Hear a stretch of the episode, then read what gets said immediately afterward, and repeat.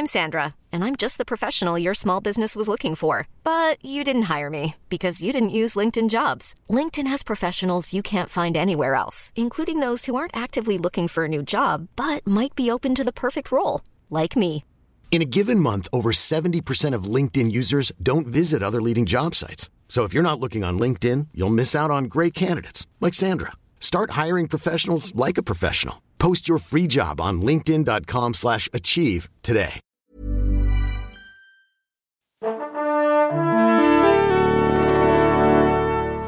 Bonjour.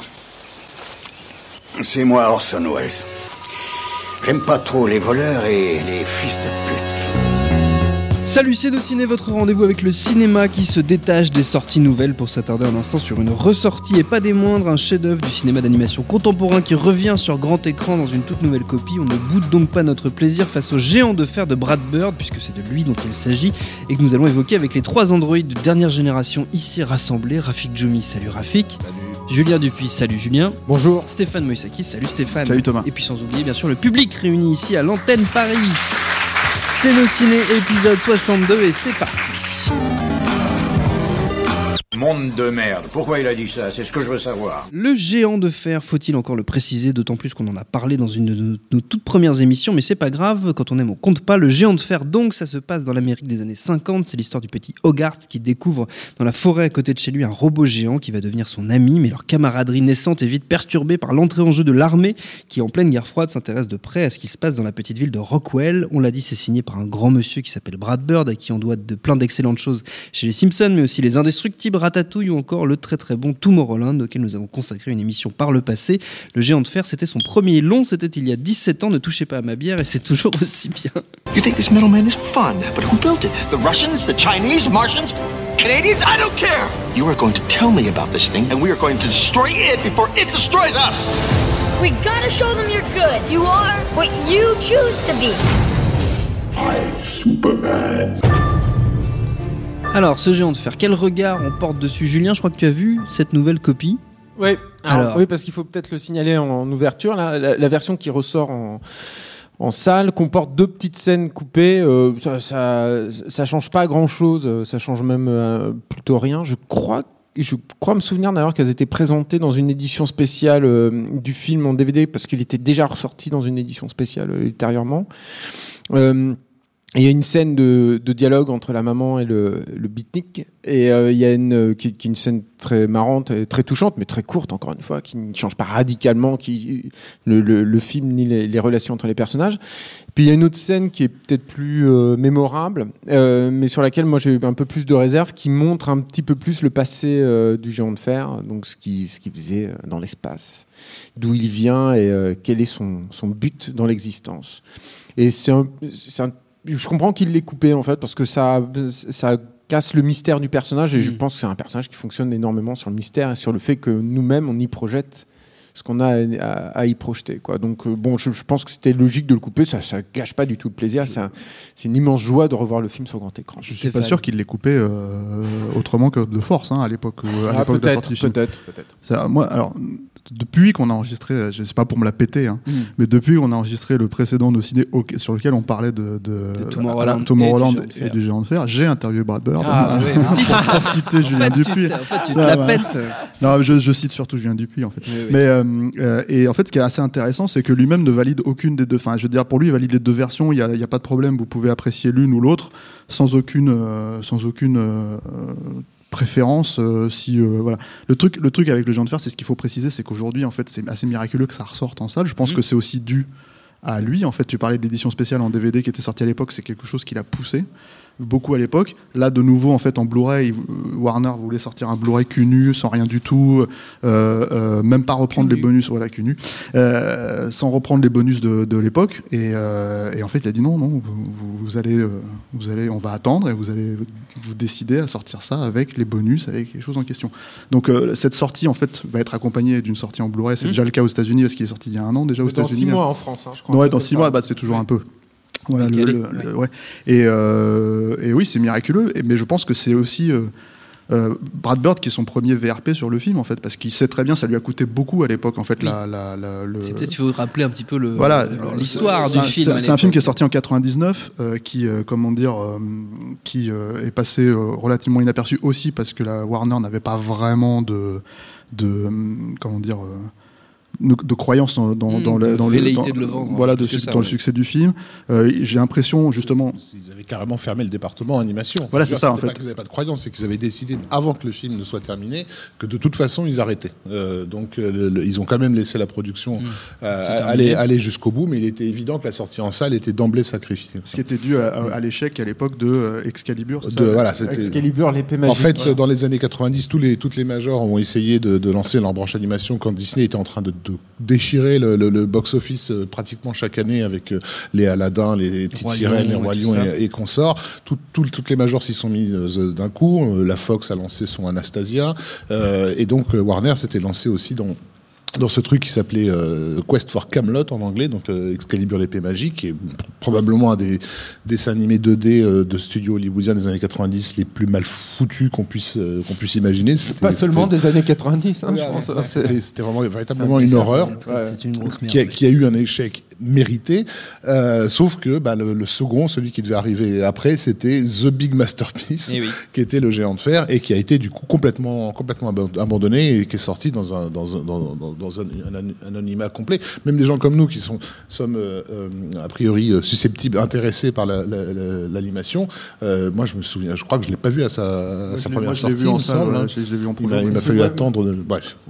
Le, le truc, c'est qu'en tout cas, ce qui s'est passé, c'est que vu le, le beat du film et vu que euh, euh, ça a plongé en fait Brad Bird dans un gros questionnement qui a donné lieu aux Indestructibles. En fait, tout, Mm. tout le tout le, toute l'histoire des Indestructibles, le pitch de base en fait des super-héros qui n'ont plus le droit d'utiliser leur pouvoir et qui euh, et qui comment dire euh, se retrouvent dans une routine qu'ils ne peuvent pas supporter.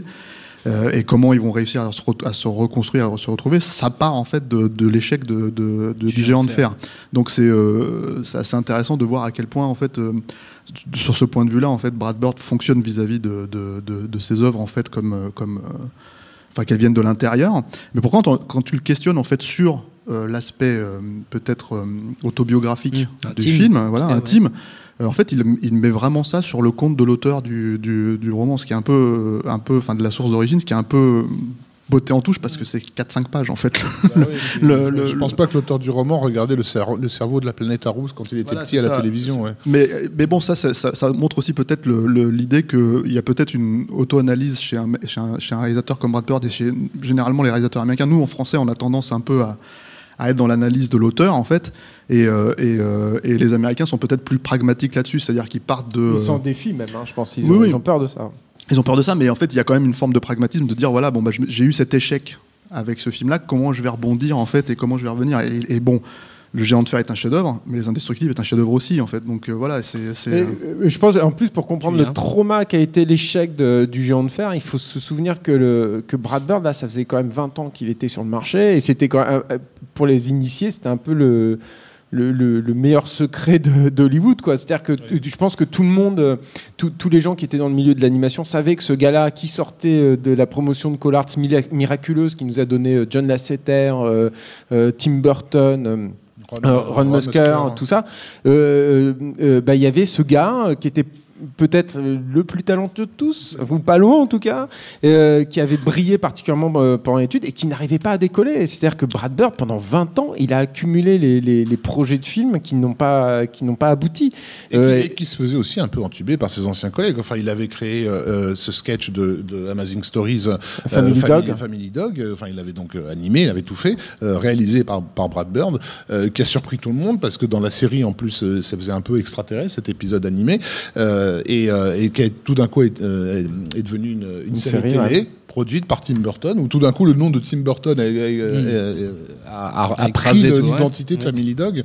Et il, y en est, il y en est allé même pour les Simpsons. C'est-à-dire que c'est vrai qu'on a mis très très longtemps à reconnaître euh, l'apport de, de, Oui, de l'importance Brad- de Brad Bird, euh, sur les les Simpsons. Simpsons. quoi. Bah, Donc, voilà. Quand vous regardez la saison 2, il y a des, vous, vous retrouverez les mêmes idées de mise en scène que vous avez vues dans, dans Les Indestructibles et autres. Euh, dans- il était vraiment en train de s'entraîner. Il y a, il y a- il y a un tempo euh, dans, dans le travail de, de Bird qui est, qui est- qui est inc- incroyablement euh, reconnaissable. Euh, le, géant, le géant de fer, euh, pour moi, c'est pas compliqué. C'est l'adieu euh, du, du, de la fin du XXe siècle euh, au cinéma d'animation euh, 2D, puisqu'on a clairement on a on a on n'a plus jamais eu de film de- de- d'animation 2D de long métrage de ce niveau-là, et je pense qu'on n'en aura jamais vu comme la- la- la- le, le- courant que l'animation a pris avec la- la- l'animation d'image de synthèse. Je pense pas que la princesse et la grenouille puisse prétendre à, à- à porter le, le- le flambeau. Donc, il a vraiment donné à l'animation 2D son dernier chef-d'œuvre, mais à quel, à quel prix euh, bah, au niveau personnel, effectivement. Et c'est vrai qu'en plus, dans l'histoire de l'animation, ce qui est super intéressant, c'est qu'il y a déjà une intégration totale de, de l'image de synthèse, puisque le géant du titre est fait, lui, en image de synthèse. Il y a eu d'autres éléments dans le film qui sont faits en image de synthèse, mais lui, c'est le plus notable. Et avec une très belle animation et tout. Donc, c'est vrai qu'on on sent que là, il y a, y a une époque qui s'éteint, et puis il y a quelque chose d'autre qui se réveille. Et c'est aussi un film dans le, bah, on parlait d'autobiographie, d'autorisme, etc. C'est aussi un film dans lequel il porte tout- tout- tout- toute sa culture, qui est une, bah, une culture geek, hein, on va pas se, se le- se le Oui. cacher, euh, en, re- en le resituant dans le contexte de, de- de l'arrivée de, de- de- de- de- des 60s et de, et toute la pop naissante à travers le personnage du beatnik, etc., Mm. Qui annonce des choses, à travers les géants de fer, bien sûr, qui s'identifient à Superman, euh, à travers le, le concept de, de, mecha aussi, parce que le gamin est souvent sur les épaules euh, du, du, du- du robot. Une idée qu'on va retrouver d'ailleurs dans, dans Ratatouille, hein, qui, Oui. est un autre film de mecha de, de, de, de Brad Bird. Euh, donc voilà, il y y y a plein de choses comme ça. Et, et l'hommage aussi. Au, au graphisme, euh, je sais pas, il, il a un nom ce, ce- ce graphisme justement très très très 50s, un peu dans, dans la lignée euh, sans un dalmatien et compagnie, mais bon, je m'égare. Euh, donc euh, voilà. Tu t'es coupé toi-même, hein. C'est fou ça. Tu fais tout tout seul. Donc qu'est-ce qu'on peut dire de plus euh, Est-ce que sur- Brad Ah, si, est si, pas un si. petit peu maudit Non, Moi, je pense que je pense que si, je pense il faut euh, en profiter pour donner du crédit, euh, Mhm.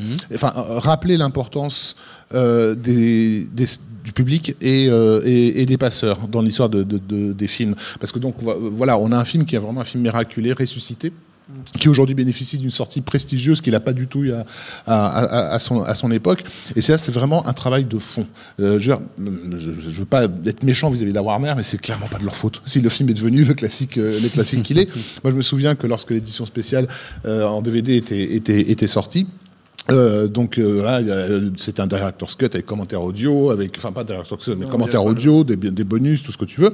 Euh, moi j'avais un ami qui était un fan absolu du film, qui bossait pour une énorme chaîne de magasins, qui faisait des achats, donc de, très important pour tout, pour tout, tout le pays. Et euh, qui voit arriver cette, euh, ce magnifique collector, dit, génial, enfin le géant de fer arrive. Et il était dans la collection euh, Warner Kids, qui était une collection bah, pour les petits gamins. Il y avait un sticker Warner Kids. Bon, et généralement c'était des disques qui étaient pas très chers. Or le géant de fer, l'édition simple, était déjà en Warner Kids. Et donc, euh, il l'appelle Warner, il dit c'est- c'est c'est une erreur, là, c'est une édition collector spéciale, vraiment un truc euh, événementiel. Euh, on va pas le mettre en Warner Kids, si, si on le met en Warner Kids, on remplacera les, les autres. Mais là, c'est- pour les enfants, Warner Kids. euh, bah oui, c'est pour les enfants, oui, bien sûr. Donc, a priori, les enfants vont se précipiter sur un DVD parce qu'il y a un commentaire audio en anglais non sous-titré. Bien sûr.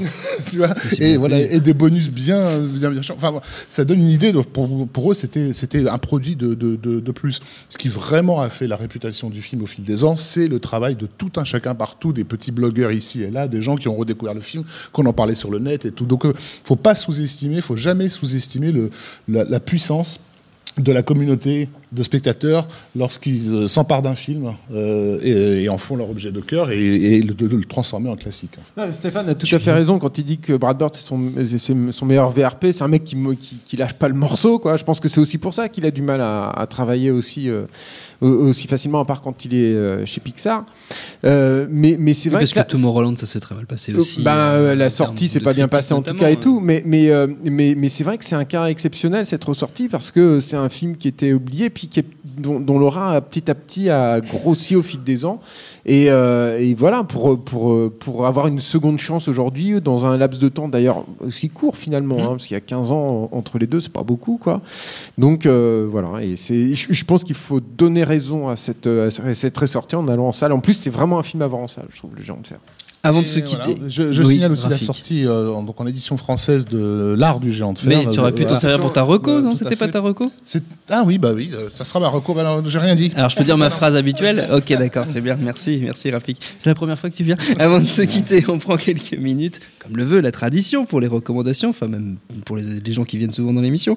Si on peut rester autour du film, euh, et Brad Bird c'est bien mais c'est pas obligatoire, on en tiendra pas à rigueur. Tiens Rafik par exemple Oui. Oui, est-ce Bah, qu'il y avait une recommandation Rafik? Alors, donc, euh, je- oui, j'ai une recommandation. Merci. Sors Figure-toi Oui. que est paru euh, au mois de septembre un magnifique artbook de- du géant de fer. C'est voilà. pas vrai. Euh, pour préparer justement cette, cette sortie événementielle. Donc ça s'appelle ça s'appelle tout simplement l'art du- géant de fer. C'est bourré de, de, de dessins de préparation et tu te doutes qu'avec un projet de Brad Bird, il y y en a pas qu'un.